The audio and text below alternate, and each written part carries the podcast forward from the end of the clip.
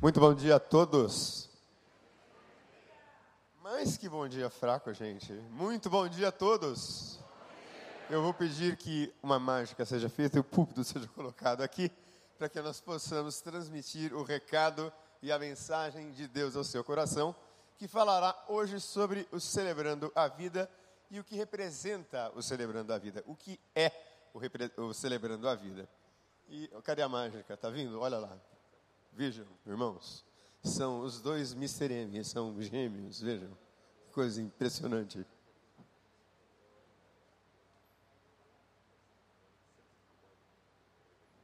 Um dia a gente ainda vai colocar uma esteira eletrônica aqui, vai ficar mais fácil. Tá ótimo, obrigado, gente.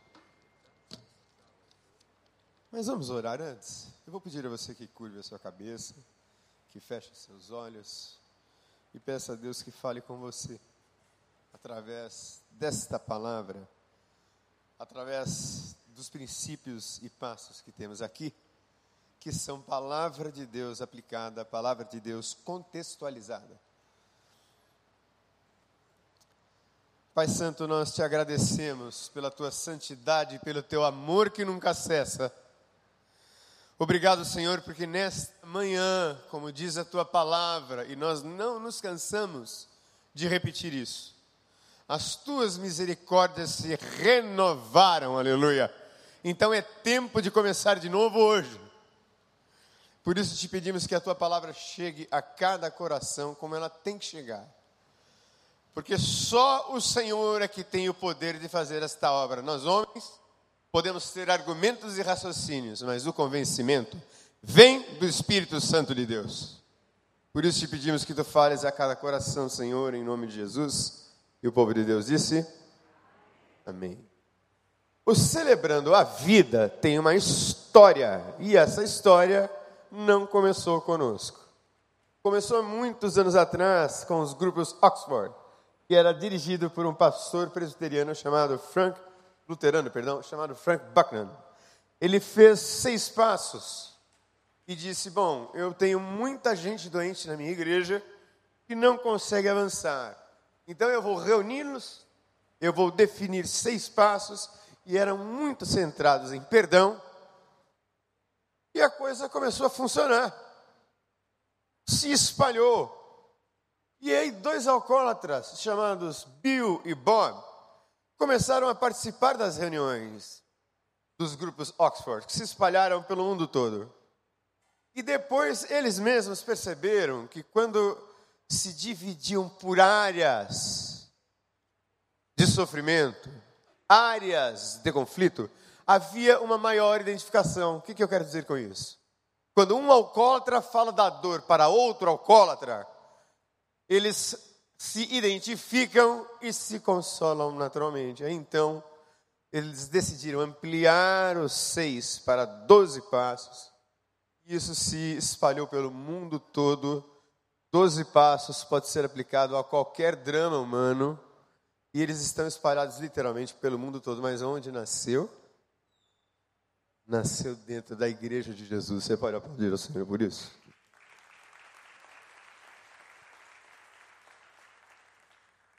E aí aconteceu o seguinte, ali pela década de 90, uh, ah, um pastor chamado John Baker, ele era alcoólatra, é pastor alcoólatra? É, pastor alcoólatra em recuperação.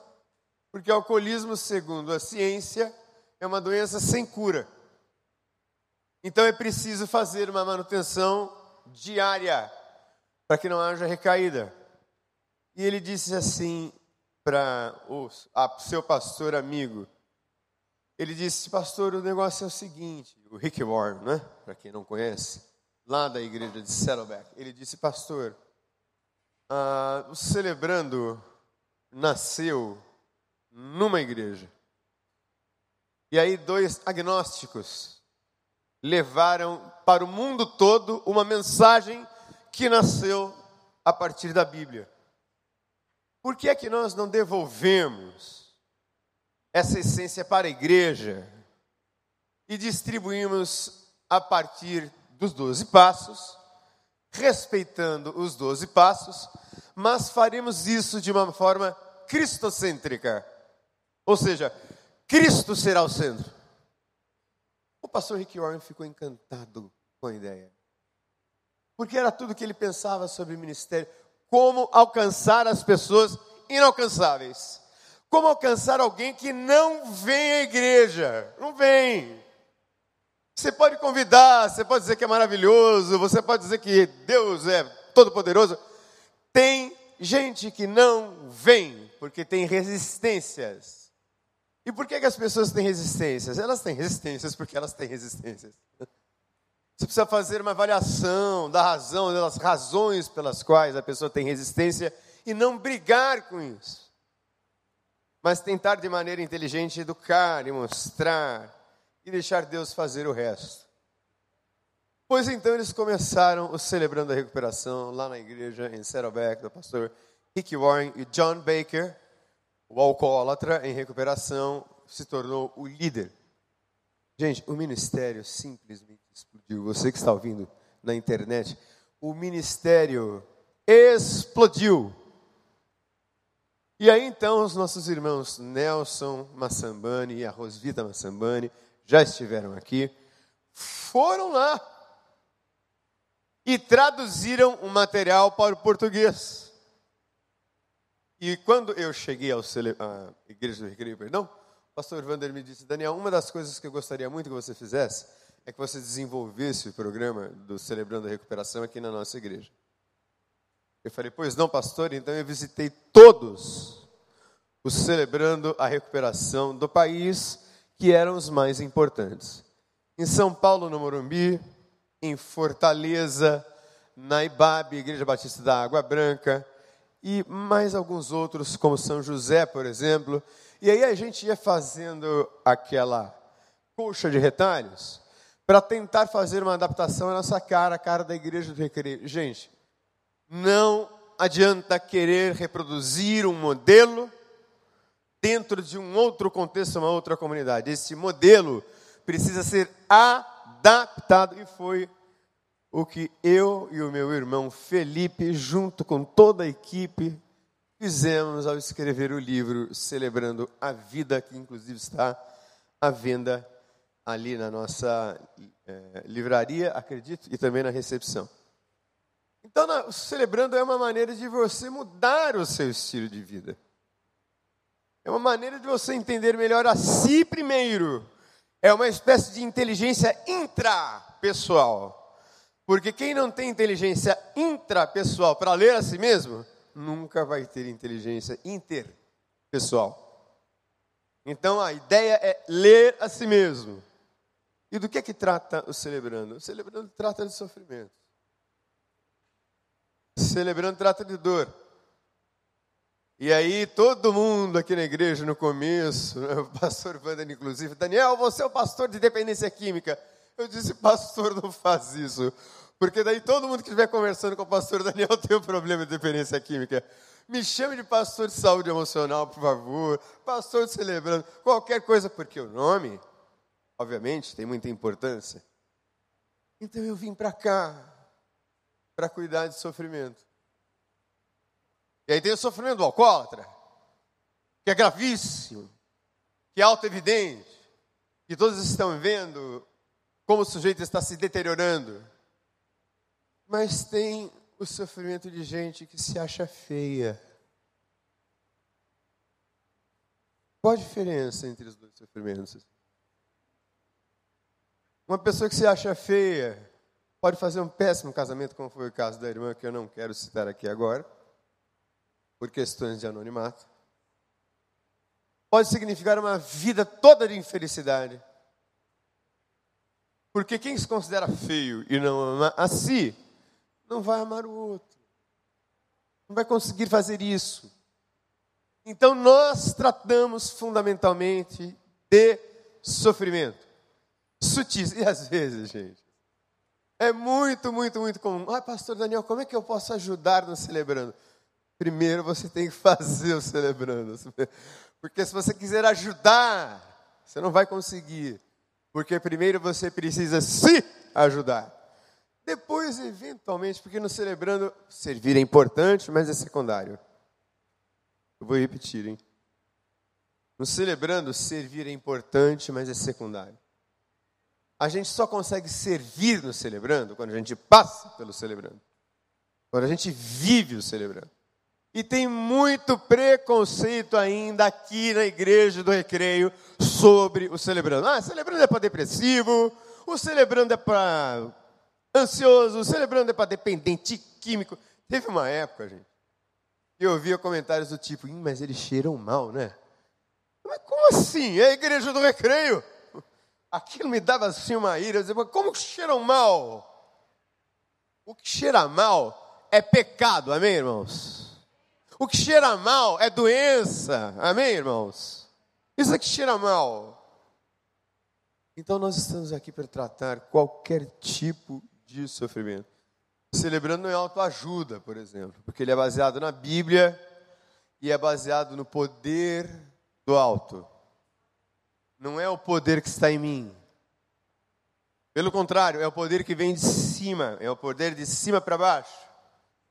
E aí a gente vai experimentando graus de liberdade, níveis de liberdade ascendentes, na medida em que a gente se compromete seriamente com o problema, com o, o programa, perdão. Como assim níveis de liberdade cada vez maiores? Ah, não, mas não existe libertação, pastor Daniel? Existe. Mas existem libertações que são instantâneas, graças a Deus, mas outras são processuais. E por que são processuais? Porque você conhece a si, primeiro, e conhece melhor esse Deus de amor que se entregou por você. E é só quando eu entendo que Ele me ama que eu consigo viver o celebrando. É só quando eu entendo que Ele me ama que eu abro mão de tudo e o abraço e abraço também as pessoas que se parecem muito comigo, que têm as mesmas questões que eu tenho, ou às vezes eu saio de algumas reuniões dizendo, nossa, eu achava que eu tinha problema. E assim funciona o celebrando. E aí a gente vai fazer uh, aqui um, uma brincadeirazinha, né? Não é uma brincadeira na verdade, mas eu vou dizer como é que a gente se apresenta no celebrando, tá bom? Acho que quase todo mundo sabe, né? Oi, gente, meu nome é Daniel. Olha, a igreja está educadinha de novo. Oi, gente, meu nome é Daniel. Eu sou um filho amado de Deus que luta com dependência química, ansiedade, ira, impulsividade, hiperatividade. E tá bom já, né? Chega. Tem muitas outras coisas que Deus ainda está tratando. Nesses últimos dias, Deus está tratando a rejeição no meu coração. Tive tra... Tenho que tratar isso, tenho que cuidar disso. E qual o problema de dizer, olha, mas ele é um pastor celebrando, meu Deus do céu, ele é um super-herói, ele sabe todas as coisas. Nada disso. Eu sou gente. Então tem experiências infantis que eu vivi lá atrás, tem experiências nocivas que eu vivi recentemente, que me trouxeram profundos sentimentos de rejeição. Eu tenho que tratar isso. Estou tratando aqui, estou tratando com terapia, qual o problema? O psicólogo que não faz terapia, que não busca supervisão, ele está perdido. Porque eu tenho, assim, mais ou menos contando igreja consultório, um universo de 300 pacientes. A coisa é grande. Então, porque a coisa é grande, eu preciso ser cada vez menor. E tem uma definição que eu gosto muito de humildade, que está no nosso livro, que diz o seguinte: Humildade acontece quando eu me deixo medir pela verdade. Quando eu me deixo medir pela verdade, está inclusive na reflexão pastoral dessa semana que eu fiz, quando me deixo medir pela verdade, aí eu sou liberto. E conhecereis a verdade, a verdade? Ora, então, para reconhecer a verdade sobre si, tem que ter humildade. Não vai. Então é um processo, é justificação, é santificação. E agora nós vamos falar um pouquinho sobre os passos, nós vamos apenas até o quinto não há tempo de esgotar todos os doze passos, mais sete princípios que nós adicionamos aqui. Então, o primeiro passo diz o seguinte: admitimos que éramos impotentes perante algumas de nossas questões e que não tínhamos o controle sobre elas. esse tipo de primeiro passo aqui, esta redação, foi composta por mim e pelo Felipe. Porque algumas de nossas questões estão fora de controle, não são todas. Por isso é que você vai funcionando assim, ó, vai trabalhando, vai fazendo as tarefas da casa, vai dando conta daquilo e daquilo outro também, vai achando que está tudo bem e olha para o pessoal celebrando e fala: Meu Deus, estou longe disso, isso não é para mim. Eu trabalho, eu ganho meu dinheiro, comprei meu carro, tenho carro, tenho casa ah, na praia, eu estou muito bem. Bom, quem tem que descobrir isso é você, né? Mas no primeiro passo a gente admite que nós somos impotentes. E o que é impotência, gente? Impotência é a qualidade de não ter controle de simplesmente não poder fazer nada. É quando você tem uma pessoa com o Covid-19 entubada, você está lá na sua casa e acontece da pessoa ser o seu pai, o seu filho. Não há nada que você possa fazer a não ser orar. E já está fazendo algo muito grande. Mas há esse sentimento de impotência. E aqui no Celebrando a gente vai reconhecendo que tem coisas na vida da gente que a gente tenta, tenta, tenta, tenta, tenta e sempre volta. Então é preciso que a gente admita essas impotências a partir do primeiro passo e que não tínhamos o controle sobre ela. Isso também nós chamamos de sair da negação. O que é a negação? Negação é um mecanismo de defesas que foi estruturado por Sigmund Freud. E a negação tem a ver com não querer entrar em contato com dores profundas. Não querer entrar em contato com a realidade da sua vida. Aí você resiste. Resiste como? Racionalizando, minimizando, justificando. Ih, mas está cheio de gente assim. Ah, outro dia eu disse para uma pessoa, eu falei assim, olha, você sabe mecânico? mecânico conhece o problema do motor do carro só de ouvir. Né? Depois de um tempo, a gente olha para a pessoa, né, Sônia? Igual o ouvido de mecânico, né? A gente olha e fala, meu Deus. A coisa mais, mais evidente disso é quando alguém diz assim para mim, ah, pastor, eu gostaria muito de ajudar no celebrando, mas eu não preciso de celebrando, não.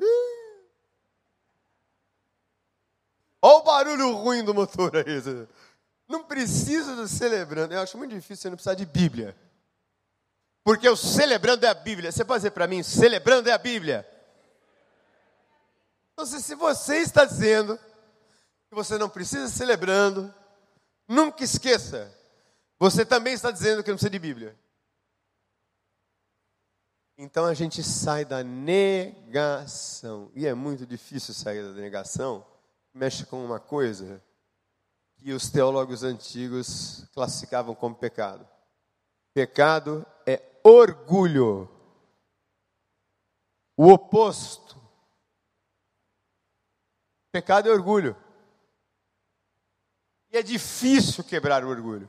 Eu não sei quantos de vocês assistiram um dos melhores filmes do meu ator preferido, que é o Denzel Washington, O Voo. Quem já assistiu o Voo? Bastante gente assistiu o voo. Se você não assistiu, assista. Tem umas cenas fortes. Não recomendo que seja assistido por crianças, mas por adultos. Denzel Washington é um piloto excepcional.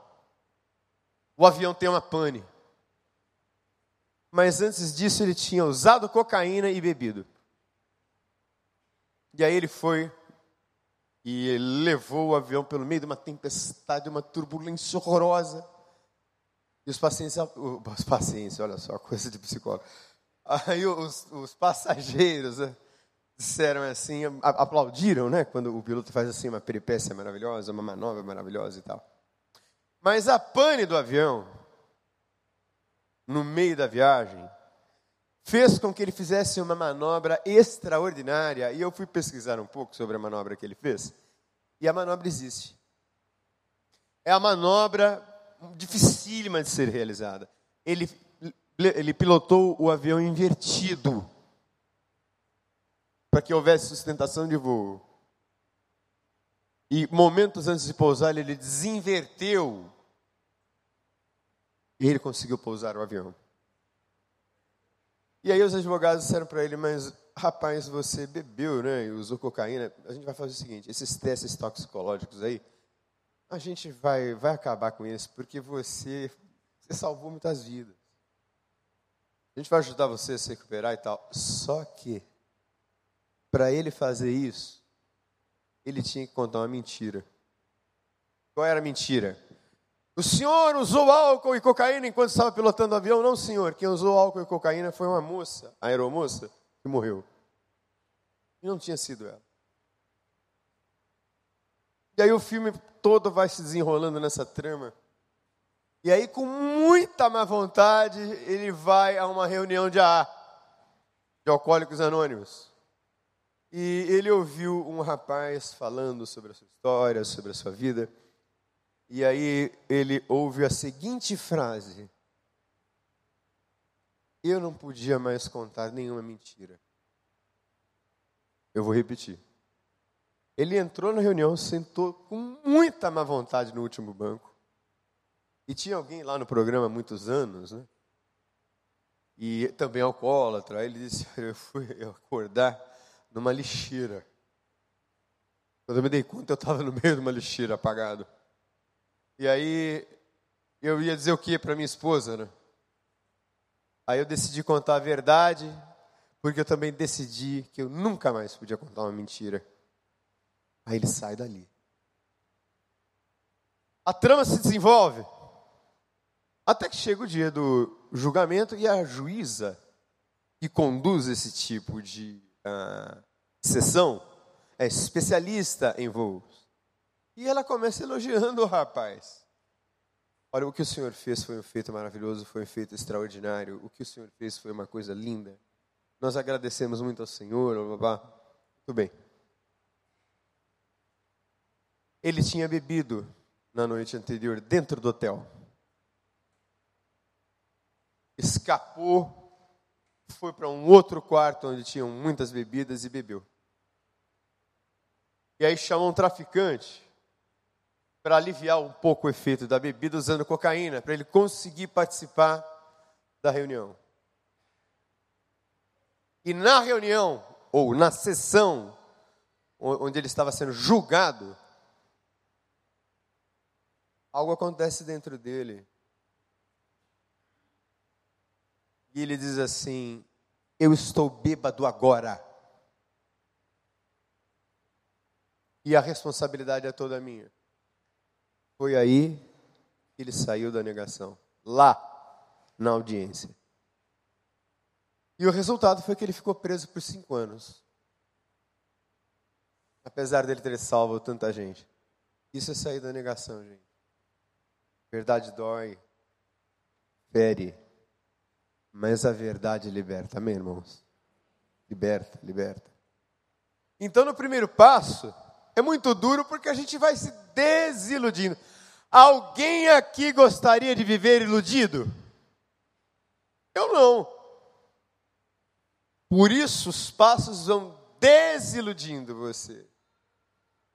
E aí dói. E quando dói, você, ó, vai embora celebrando.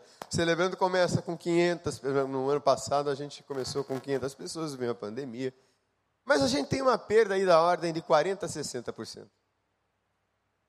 E por que, que a gente tem essa perda? É porque os líderes são ruins? Não, não é. É porque a verdade começa a incomodar.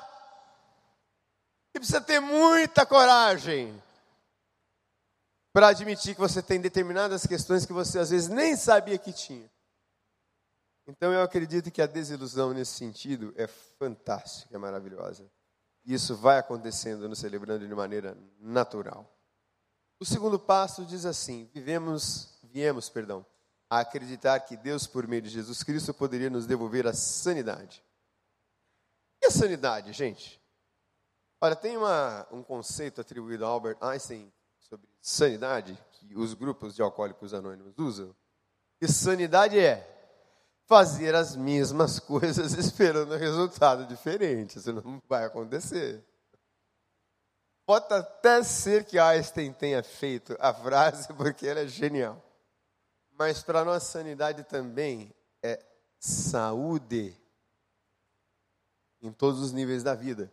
Então a gente vai para o celebrando, não tem tal da doença psicossomática? Quem já ouviu falar nisso? Você tem ansiedade e fica com gastrite, você tem depressão e você perde peso, você tem ansiedade e você tem dermatite atópica, psoríase. Problemas do coração, hipertensão, colesterol alto, está tudo ligado à emoção. Aliás, graças a Deus, aleluia, nos Estados Unidos, agora, saúde mental e saúde física têm a mesma importância. Vocês podem aplaudir o Senhor por isso, que é uma revolução. É uma revolução. Porque antes se achava a questão psicológica menor. Agora que os Estados Unidos estão numa epidemia de heroína que mata senhoras de 60 anos, agora eles chegaram a essa conclusão. Eu espero que a gente chegue bem rápido aqui no Brasil a essa conclusão e valorize tanto, não é porque eu sou psicólogo, não, gente. A gente valorize tanto um psicólogo quanto a gente valoriza um médico. Seria ótimo se nós fizéssemos isso para o nosso próprio bem. Mas viemos acreditar por meio de Jesus Cristo que Ele poderia nos devolver a sanidade. Lá no A você vai ver a expressão poder superior. Aqui, o poder superior tem nome e o nome dele é Jesus Cristo. Você pode aplaudir o Senhor? E é Jesus. Ah, é porque a gente é crente radical, doutrinário, lê a Bíblia. Não. É porque eu conheço. Eu não sei se você o conhece. Mas eu conheci Jesus. Eu conheci, eu tive essa relação com Ele tão íntima. Veio sobre mim o Espírito Santo. E agora a relação com Ele é outra. E aí, devagarinho, Ele vai nos dando saúde. Num processo. a gente vive numa cultura, né, gente, onde tudo tem que ser muito rápido, né? A gente vive numa cultura onde as coisas têm que acontecer para ontem. A gente vive num tipo de cultura Big Mac, o Burger King, se você preferir, né? Tem gente que prefere Burger King. Tá rápido, fast food. A gente gosta de fast cura. Não tem fast cura no celebrando. A cura é processual. Por isso é que a gente vai experimentando níveis de liberdade, níveis santidade, níveis de sanidade. Terceiro passo diz o seguinte: decidimos entregar as nossas vidas e a nossa vontade aos cuidados de Deus. Vida e vontade. Porque muitas vezes aquilo que a gente quer não é aquilo que Deus quer. E aí a coisa pega. Muitas vezes, e não é só isso, não é apenas de isso Deus quer isso não quer. É que muitas vezes a gente acha que a, a nossa vontade é tão grande de ser curado, né, que a gente gostaria de ser curado bem rápido, mas Deus não faz isso, porque isso não é da vontade dele. Porque ele espera que você no processo se conheça e o conheça ainda mais. Quem de vocês, por mais que se preocupe, pode acrescentar uma hora que seja a sua vida? Quem? Quem é que pode, como diz o pastor Wander, ter lá mil celeiros, com mil riquezas, e amanhã, louco, pedirão a tua alma? O que tens preparado para quem será? Então a gente entrega a nossa vida aqui, porque tem coisa, gente. Deixa eu dizer a você como é que meu pai é, é, entregou a minha vida a Deus. Foi assim, ó. Primeiro ele me colocou na rua. Como é duro para um pai colocar alguém na rua. Eu me lembro que o meu pai e minha mãe, né, numa época que eu morava na rua, na verdade não era na rua, né? Eu já morei na rua, mas nessa época eu morava numa pensão. Então meu pai passava o prato de comida pelo basculante da cozinha. Aí devolvia o prato e voltava para Meu pai falou assim: Você está entregue a Deus, meu filho, porque eu não posso. Ele começou a fazer o programa. Mas assim, eu estou impotente perante a sua drogadição. Você vai ter que resolver isso aí com Deus. Você já é um homem de 19 anos de idade, um adolescente, mas homem, né? Com consciência de decisão. Então agora você vai se cuidar. E aí o tempo passou, muita coisa aconteceu. Eu fui para uma casa de recuperação. E a melhor coisa que meu pai me fez foi fazer isso porque eu me tornei gente. Aí, mais ou menos assim, três anos depois de eu estar recuperado, nós tínhamos uma cachorra chamada Chimbica. A gente adorava a Chimbica. E a Chimbica também ficou doente, viu? Porque quando o sujeito é dependente químico dentro de casa, até o cachorro adoece. Eu chegava perto da Chimbica, ela não sabia se eu ia dar um chute nela você ia dar um beijo nela. Então ela ficava assim, o que, que vem daí? E ela desapareceu. Mas você sabe aquele vira-lata, mas vira-lata mesmo, que a gente ama. ela, ela xingue.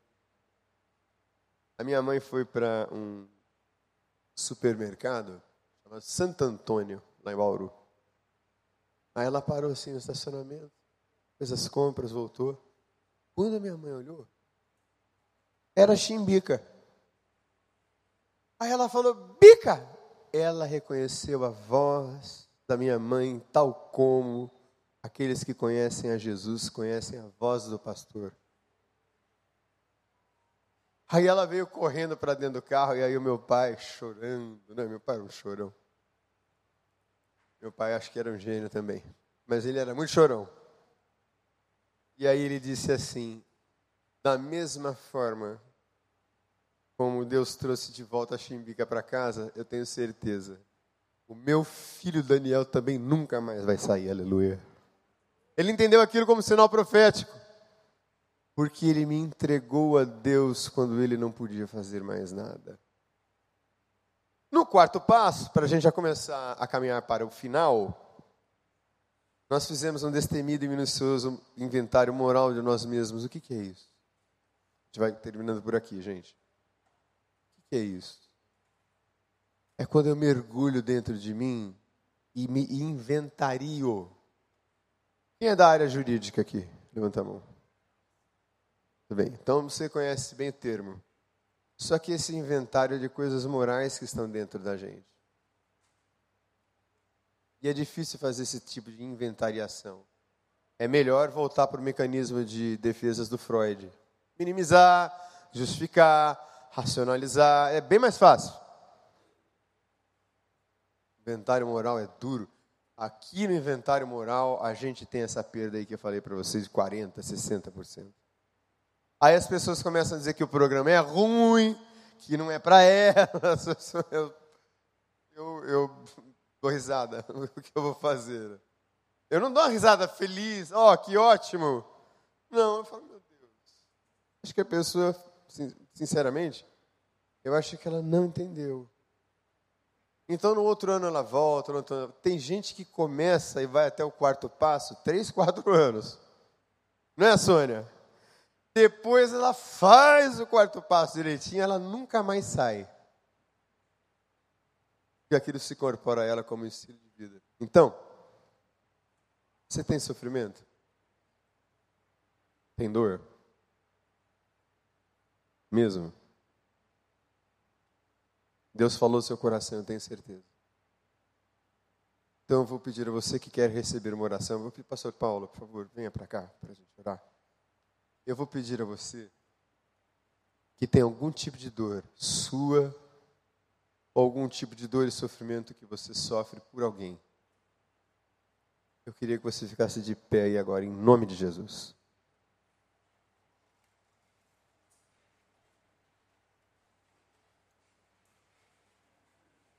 Pastor Paulo mesmo que finalize o culto,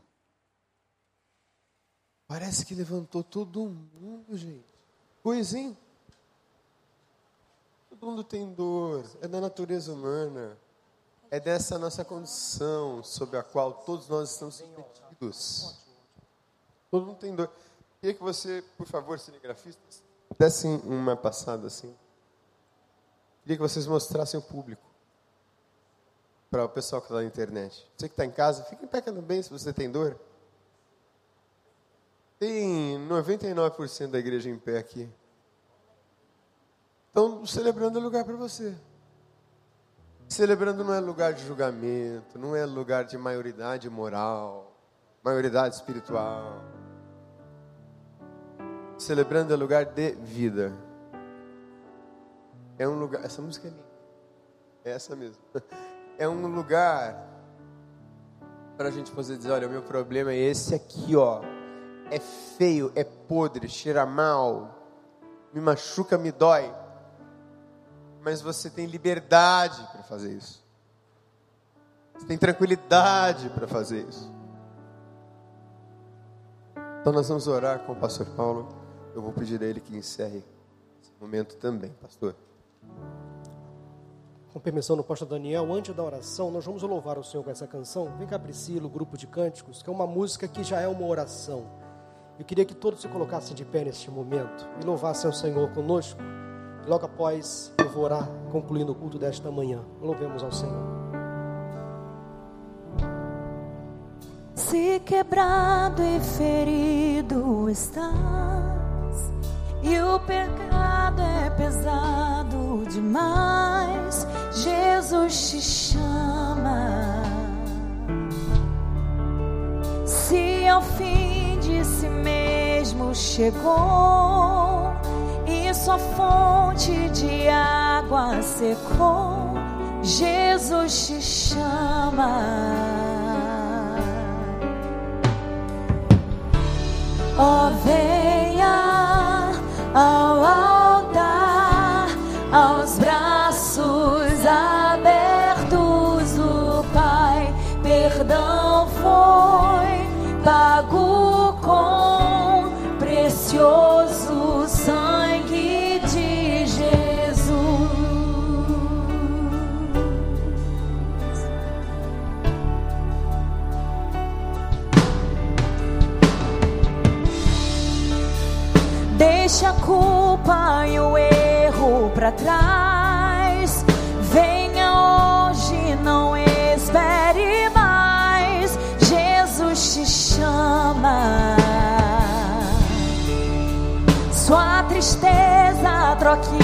por prazer.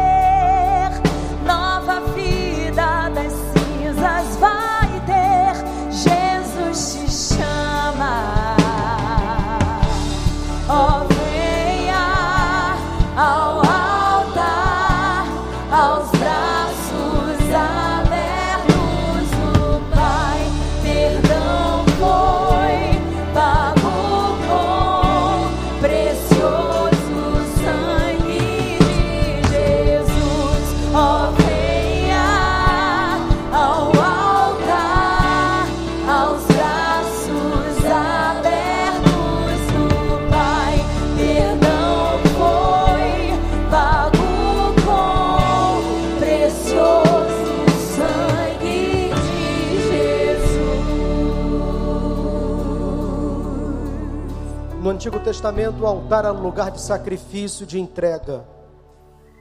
Jesus Cristo tomou sobre si todas as nossas dores, os nossos pecados e se entregou por cada um de nós, conforme disse essa canção. Mas a questão é que hoje muitos de nós, ou quem sabe todos nós, precisamos também sacrificar algumas coisas diante do Senhor.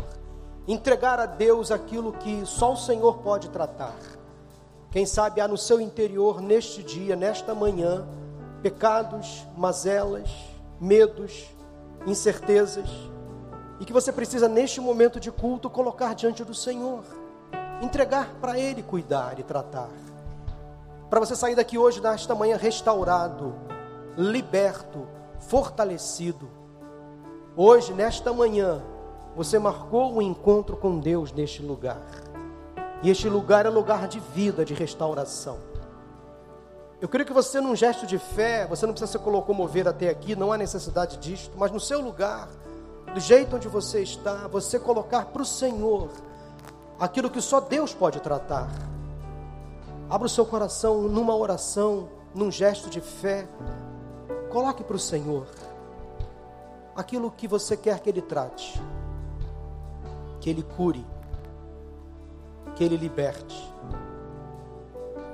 que você vai sair daqui com a certeza absoluta, pela fé de que o Senhor vai agir, Ele vai resolver, Ele vai cuidar, porque Ele é o Deus Todo-Poderoso. E você vai sair daqui hoje sem culpa, sem culpa, sem peso, confiando nas promessas do Senhor sobre você.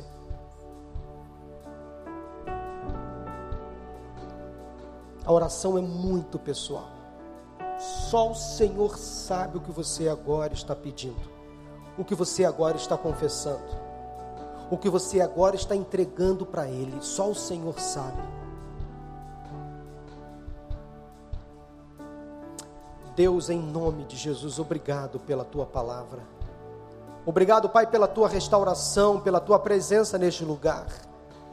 Eu tenho certeza absoluta que muitas pessoas aqui ou em casa, que começaram este culto hoje, quem sabe aprisionados, oprimidos, envergonhados, cabisbaixos. Quem sabe esta manhã foi difícil, foi difícil para muitas pessoas, mas a partir de agora não, não será mais difícil, será um novo dia, será um novo momento. Uma nova história começa hoje a se escrever na vida desta pessoa, porque eu creio na tua promessa, eu creio na tua provisão, eu creio na tua restauração, eu creio no teu milagre. Eu creio que há coisas que só o Senhor pode fazer, e o Senhor agora está fazendo, restaurando, curando, libertando, perdoando, dando uma nova vida, ressignificando a vida de muitas pessoas hoje, em nome de Jesus. Muito obrigado, Senhor. Muito obrigado por este momento de celebração, pela cura, pelos milagres que estão acontecendo neste momento aqui, mas em tantas casas. É a tua presença invadindo agora a alma, alegrando o coração, animando a alma, restaurando relacionamentos, famílias inteiras, Senhor, sendo curadas, transformadas pelo poder que há no nome de Jesus. Por isso a nossa oração agora é de gratidão. Sim, gratidão, porque o Senhor agiu. O Senhor restaurou. E nós celebramos a vida hoje, nesta manhã, para a honra e para a glória do nome de Jesus Cristo, nome todo-poderoso. Amém, amém e amém. Você pode aplaudir ao Senhor? Ó Salvador. Ó Salvador.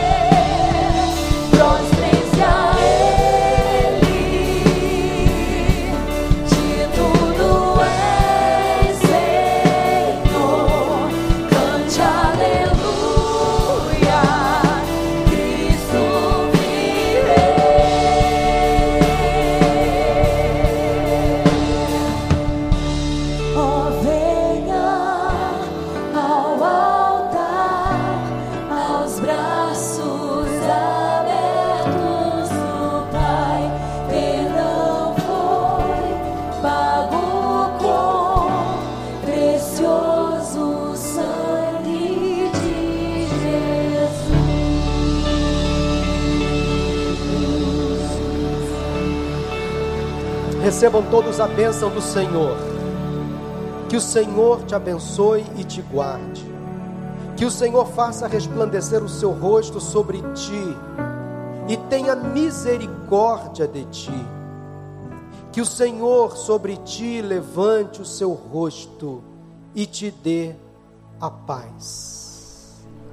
Vamos em paz. Deus abençoe. Bom domingo. Boa semana que está só começando. Vamos em paz em nome de Jesus. Amém.